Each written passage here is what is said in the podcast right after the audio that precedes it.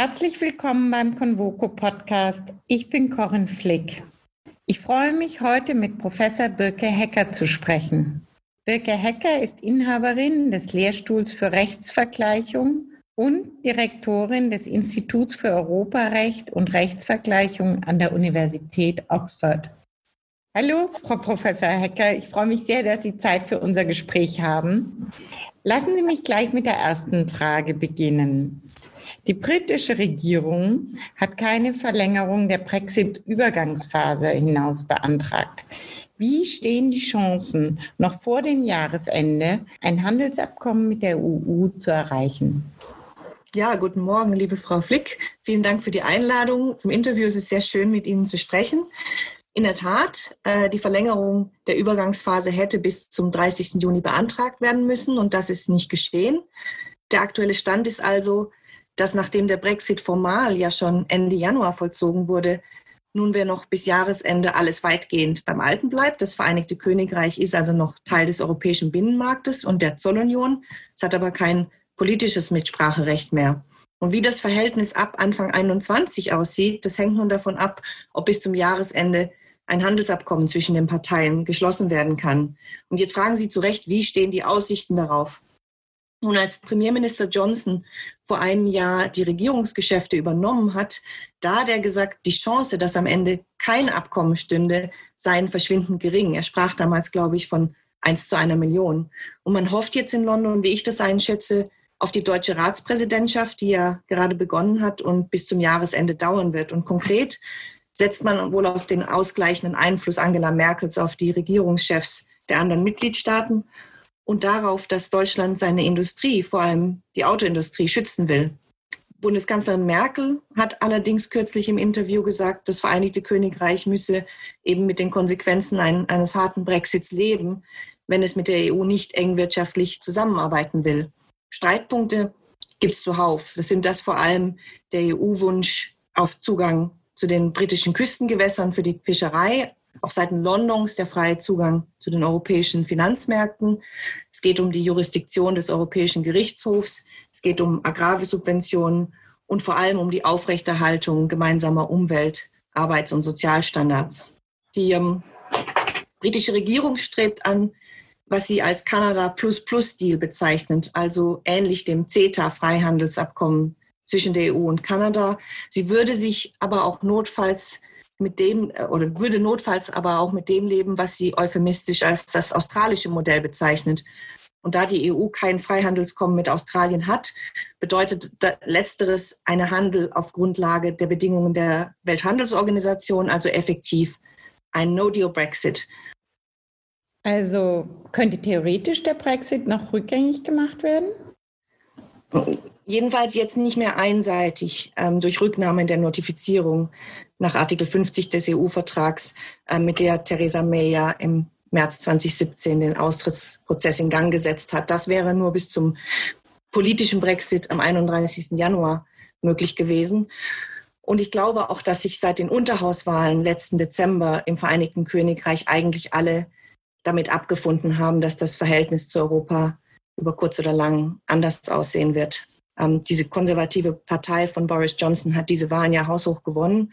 Und das Ergebnis wurde allgemein, ob zu Recht oder Unrecht, als populäres Mandat für den Vollzug des Brexits verstanden. Und jedenfalls ist der Brexit auch in Großbritannien inzwischen kaum noch in den Medien. Das liegt nicht so sehr am Wahlergebnis, sondern vielmehr an neuen und immer aktuelleren Krisen. Also vor allem natürlich an der Corona-Krise seit Mitte März. Vorher waren es die Überschwemmungen großer Landesteile im Februar. Und seit Juni sind nun die öffentlichen Proteste der Black Lives Matter-Bewegung hinzugekommen. Und ich glaube, dass auch auf Seiten der EU man jetzt lieber ein Ende mit Schrecken als ein Schrecken ohne Ende will. Ein weiterer Knackpunkt der britischen Brexit-Debatte ist und war die Situation Nordirlands. Gibt es hier neue Entwicklungen? Ja, ähm, zur Situation Nordirlands. Beide Seiten hatten sich ja ursprünglich unter der Verhandlungsführung der Regierung May darauf verständigt, die Errungenschaften des Karfreitagsabkommens unbedingt zu bewahren. Und der sogenannte Backstop stellte eben lange einen entscheidenden Stolperstein dar. Also es ging darum, um Grenzkontrollen zwischen Irland und Nordirland zu vermeiden, aber zugleich die Integrität des Vereinigten Königreichs zu bewahren. Da war die ursprüngliche Lösung, das gesamte Vereinigte Königreich weiterhin in der Zollunion zu lassen, bis sich das Problem durch ein Freihandelsabkommen erübrigt. Aber das war für viele in London nicht akzeptabel, denn man fühlte, fühlte sich in der Falle und der EU sozusagen auf Gedeih und Verderb ausgeliefert. Und um diesen gordischen Knoten zu durchschlagen und im Herbst 2019 schließlich doch noch ein ratifizierbares Abkommen vorzulegen, hat Premierminister Johnson, wenn man so will, nun die Pest durch die Cholera ersetzt und sich im Nordirland-Protokoll stattdessen auf eine regulatorische Grenze in, in, in der irischen See eingelassen. Ähm, zuvor hatte er diese Lösung selbst mal als undenkbar beschrieben, aber der größte Widerstand war immer von der unionistischen Partei Nordirlands gekommen, auf deren Unterstützung im Unterhaus die Regierung ja bis zu den Neuwahlen angewiesen war. Aber jetzt haben die Konservativen eben eine eigene Mehrheit. Und jetzt wurde im Mai diesen Jahres von der Regierung dann auch offiziell bestätigt, was eigentlich schon klar war, sie aber selbst lange Zeit geleugnet hat, dass es nämlich aus diesem Grund eben doch Warenkontrollen und gegebenenfalls Zölle in der irischen See geben werden muss. Und die allerneueste Entwicklung ähm, ist wohl noch zu erwähnen, nämlich dass Ende Juni Irland, ähm, in Irland sich eine neue Koalitionsregierung formiert hat. Jetzt die Frage, ist das aus britischer Sicht irgendwie damit die Hoffnung zu verbinden, dass Irland damit seine Brexit-Strategie ändert und sich dann stärker für die Belange des benachbarten Vereinigten Königreichs ähm, einsetzen wird. Ich glaube, das ist nicht der Fall denn der ehemalige Premierminister ist weiterhin Vizepremier, soll in zwei Jahren auch wieder Premierminister werden und auch der für Brexit zuständige Außenminister ähm, ist derselbe, sodass ein Umschwenken hier meines Erachtens nicht zu erwarten ist. Schwierig. Welchen Einfluss hat die Corona-Krise auf die Brexit-Strategie der britischen Regierung? Kann man sehen, dass es sich etwas verändert hat? Das ist eine sehr, sehr gute Frage und darauf gibt es zwei unterschiedliche Sichtweisen. Nach Einschätzung einiger, vor allem am Anfang der Krise, sei zu erwarten, dass die Gesundheitskrise, die ja eine Wirtschaftskrise im Schlepptau hat, den harten Kurs der britischen Regierung etwas abschwächen und die Kompromissbereitschaft steigern würde. Ähm, man werde sich es einfach nicht leisten können, den wirtschaftlichen Schaden durch einen ungeregelten Austritt aus dem Binnenmarkt und der Zollunion Ende des Jahres effektiv zu potenzieren. Ähm, zumal ja die Vorratslager die man für den ersten Brexit-Termin im Frühjahr 2019 vorsichtshalber angelegt hatte, nunmehr nach Insiderbekunden auch weitgehend aufgebraucht sind. Aber einer anderen Ansicht zufolge, die sich zunehmend wohl als die realistischere herausstellt, bewirkt die Corona-Krise das genaue Gegenteil. Sie verhärtet den, Brit den Kurs der britischen Regierung eher noch.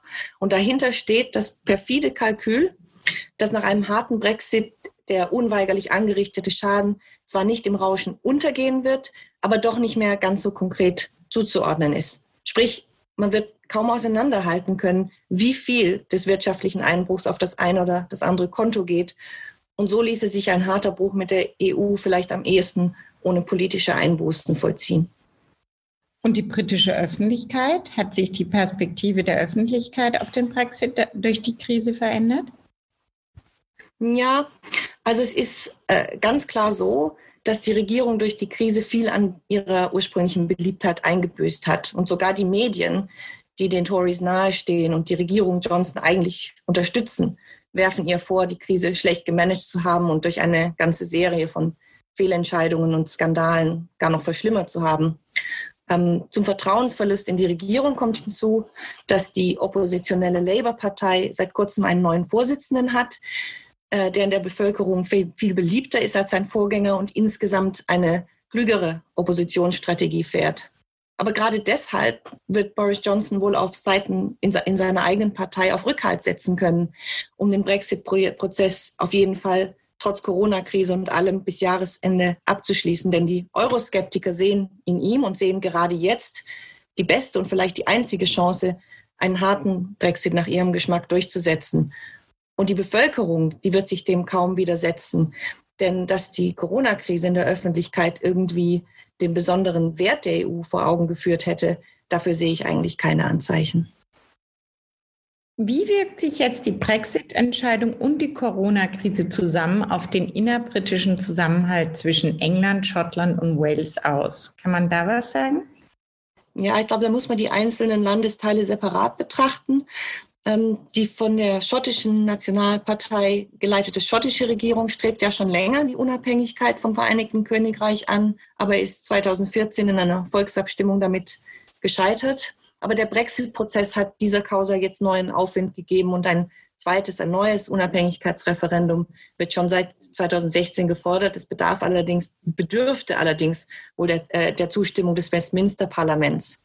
Anders sieht es in Nordirland aus, wo der Brexit die politische Lage eigentlich erst wieder so in den Fokus gebracht hat.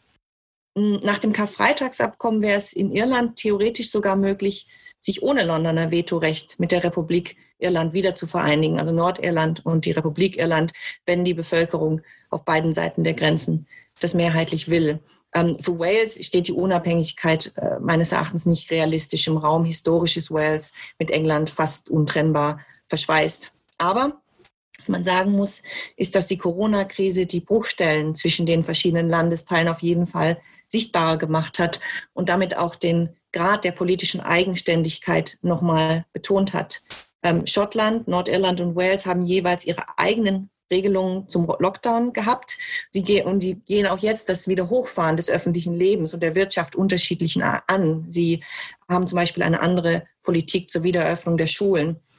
Insgesamt muss man feststellen, der Zusammenhalt des Landes ist durch beide Krisen geschwächt und meines Erachtens ist es jedenfalls nicht auszuschließen, dass das Vereinigte Königreich mittel- oder langfristig auseinanderfallen könnte.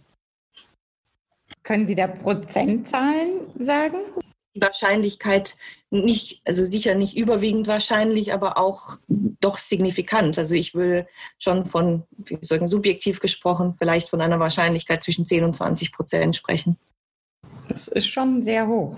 Das ist schon sehr hoch. Ja.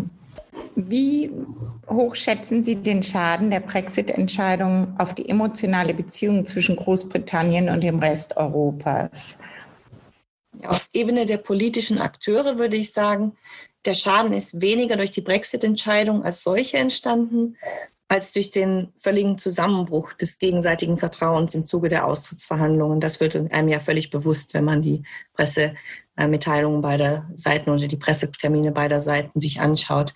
Und auf Ebene der Bürger wiederum muss man feststellen, dass der emotionale Schaden auf britischer Seite schon lange vor dem, äh, vor dem Referendum bestand. In manche Kreise, einflussreiche Kreise, haben sich mit der Beitrittsentscheidung, der ursprünglichen Beitrittsentscheidung von 1972 nie abgefunden. Und diese EU-Ablehnung, die latent da war, bestand über einen Volksentscheid im Jahr 75 hinaus, wurde durch den Maastricht-Vertrag weiter geschürt. Und das alles hat natürlich langfristig zum Referendum-Ergebnis 2016 beigetragen. Und auf kontinentaler Seite hat sich bei den Bürgern meiner Einschätzung nach über die letzten Jahre eine gewisse Fassungslosigkeit entwickelt, ob der Hostilität der britischen Seite, die vielen vorher gar nicht so bewusst war. Und jetzt wird das Ganze zu einer Ungeduld nach dem Motto, Reisende soll man nicht aufhalten. Welche weiteren Herausforderungen können Sie noch erkennen, die jetzt mit Brexit kommen? Ich denke, das ganze Verhältnis krankt an einigen grundlegenden gegenseitigen Missverständnissen, die uns noch eine Weile zu schaffen machen werden. Ich gebe Ihnen zwei Beispiele.